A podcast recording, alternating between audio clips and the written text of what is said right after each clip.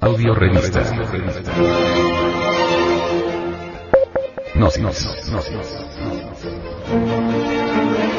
Edición 219 de agosto del 2012.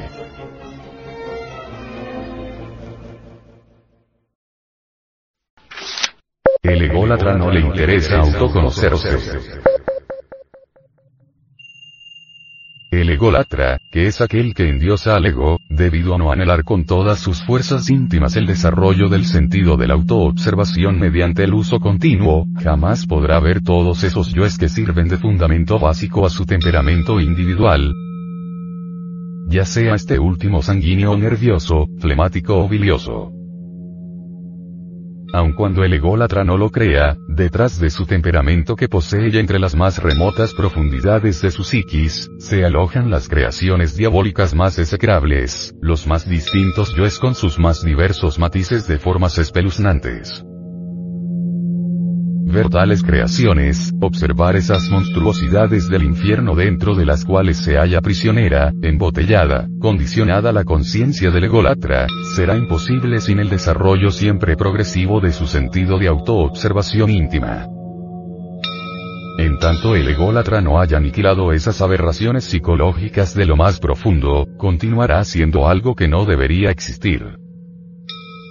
Una deformidad, una abominación.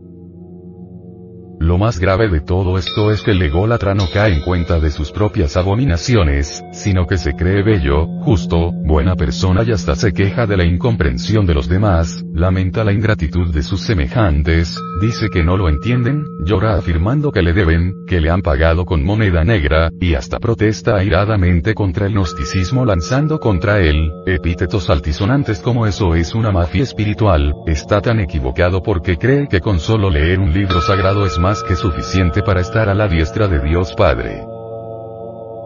Pero, sus abominaciones psicológicas, ¿a quién se las deja?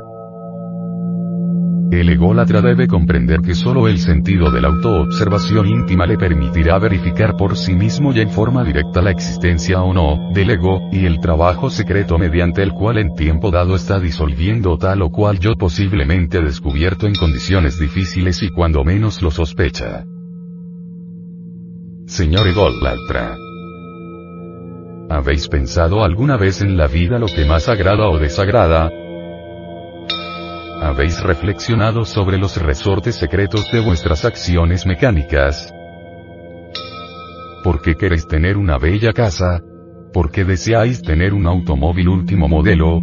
¿Por qué queréis estar siempre a la última moda? ¿Por qué codiciáis no ser codicioso? ¿Qué es lo que más le ofendió en un momento dado? ¿Qué es lo que más os halagó ayer? ¿Por qué os sentisteis superior a fulano o a fulana de tal, en determinado instante? ¿A qué hora se sintió superior a alguien? ¿Por qué te engreísteis al relatar tus triunfos? ¿No pudiste callar cuando murmuraban de otra persona conocida? ¿Recibisteis la copa de licor por cortesía? ¿Aceptaste consumir droga o alcohol no teniendo el vicio, posiblemente por el concepto de educación o de hombría? ¿Estás seguro de haber sido sincero en aquella conversación? Y cuando te justificas a ti mismo, y cuando te alabas, y cuando contaste tus triunfos y lo relataste repitiendo lo que antes dijiste a los demás, comprendiste que eres vanidoso,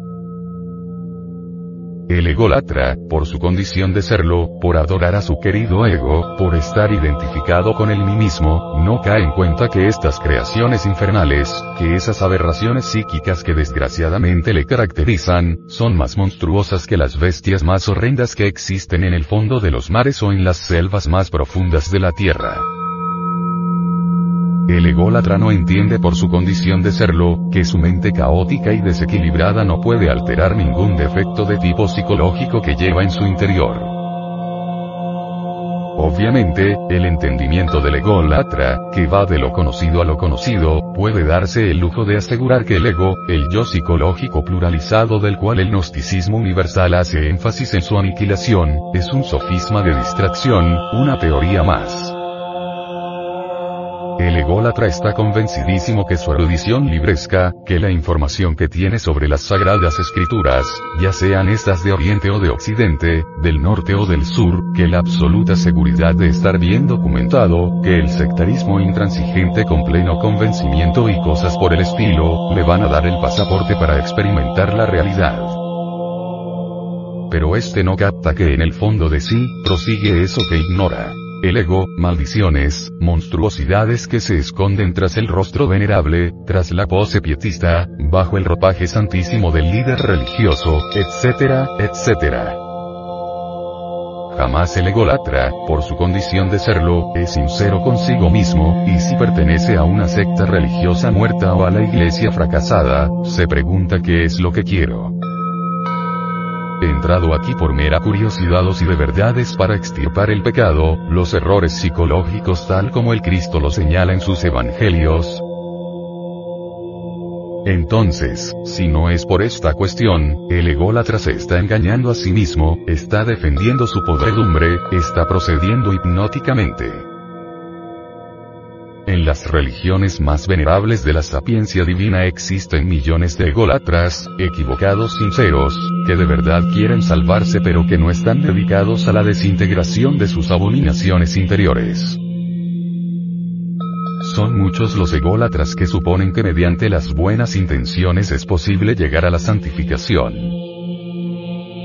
Ciertamente en tanto no se trabaje con intensidad sobre esos yoes que en nuestro interior cargamos, ellos continuarán existiendo bajo el fondo de la mirada piadosa y de la buena conducta del ególatra. Al ególatra le ha llegado la hora de saber que es un malvado disfrazado con la túnica de la santidad. Un lobo con piel de oveja. Un caníbal vestido con traje de caballero. Un verdugo escondido tras el signo sagrado de la cruz, de la Biblia, etc. Analizando detenidamente al ególatra llegamos a la conclusión lógica este es un ser instintivizado, es decir, que solamente es impulsado por yoes que manipulan a su antojo su centro instintivo. Su querido ego no tiene individualidad alguna, es una suma de factores de discordia, una suma de pequeñas catexis sueltas energías psíquicas egoicas.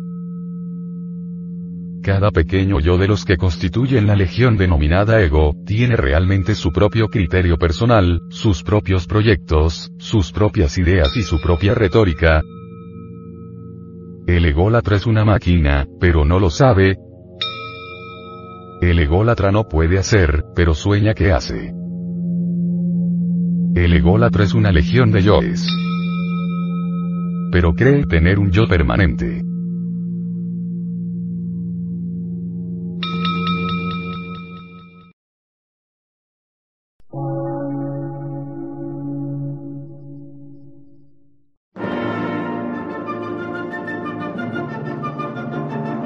Emisora, gnóstica, transmundial. Por una nueva civilización y una nueva cultura, sobre la faz de la Tierra.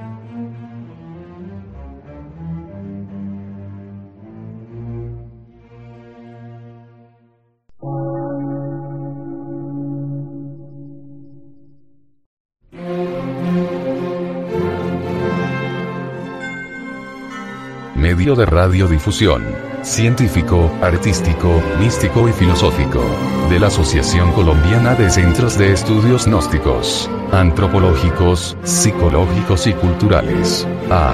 C.